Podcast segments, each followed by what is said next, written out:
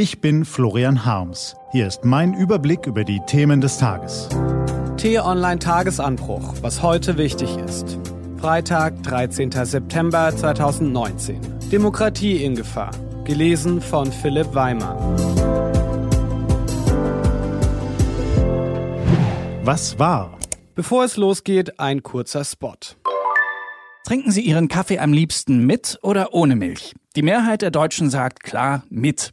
Welche leckeren Milchkreationen es gibt, erfahren Sie auf t-online.de-nespresso. Brisante Nachrichten waren das gestern. Die Briten und ihr Brexit-Szenario, Heiko Maas und Joshua Wong, VW und der neue Betrugsverdacht, die EZB und der Strafzins alles wichtig. Aber eine andere Meldung hat Florian Harms noch länger beschäftigt. Rund die Hälfte der Bevölkerung sieht einer Umfrage des Meinungsforschungsinstituts YouGov zufolge die Demokratie in Deutschland in Gefahr. Rund vier von zehn Befragten glauben außerdem, dass sie in den nächsten zehn Jahren schlechter funktionieren wird als heute. Rechtsextremisten sind nach Ansicht von knapp der Hälfte der Befragten die größte Bedrohung. Rechtspopulisten und Migranten folgen in der Umfrage mit jeweils 27 Prozent. Auch Linksextremisten und die USA sind nach Ansicht von 22 Prozent der Befragten eine große Bedrohung. Nun sollte man Umfragen per se mit Vorsicht betrachten, erst recht, wenn die Fragen so pauschal formuliert sind. Aber selbst wenn man eine gewisse Fehlertoleranz berücksichtigt, bestätigt, bestätigt die Erhebung einen Eindruck. Es rumort in der Bevölkerung und es wäre falsch, dies zu verschweigen. Im Gegenteil, wir sollten mehr darüber reden. Unsere schnelllebige, globalisierte, von Bildschirmen, Nachrichtenbombardements und häufig auch Ruppigkeit geprägte Gesellschaft lässt viele Menschen mit mehr Fragen als Ausrufezeichen zurück. Sie schürt vielerorts Angst. Denn bei vielen Bürgern ist der Eindruck entstanden, dass der Staat die Sicherheitslage nicht mehr überall im Griff habe. Dagegen müssen Politiker und Behörden etwas tun und die meisten haben das verstanden. Aber damit allein ist es nicht getan. Wir alle sind gefordert, jeder einzelne von uns. Demokratie ist niemals fertig. Sie lebt davon, dass wir uns jeden Tag für sie einsetzen durch Engagement in Vereinen, Organisationen, der Nachbarschaft oder auch Parteien, durch Interesse am politischen und gesellschaftlichen Geschehen, durch konstruktive Gespräche, am besten auch mit Menschen, die anderer Meinung sind als wir und durch die Unterstützung unseres Rechtsstaats, vorne dran des Grundgesetzes. Denn darin steht das Wichtigste, was wir für ein gedeihliches Zusammenleben brauchen. Was steht an? Die T-Online-Redaktion blickt für Sie heute unter anderem auf diese Themen.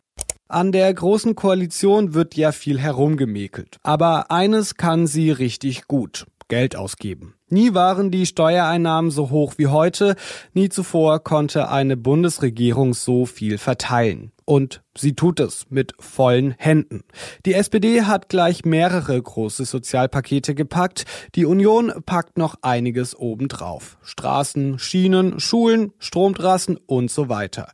Auf 356,8 Milliarden Euro summiert sich der Bundeshaushalt in diesem Jahr. Im nächsten kommen nochmal drei Milliarden hinzu.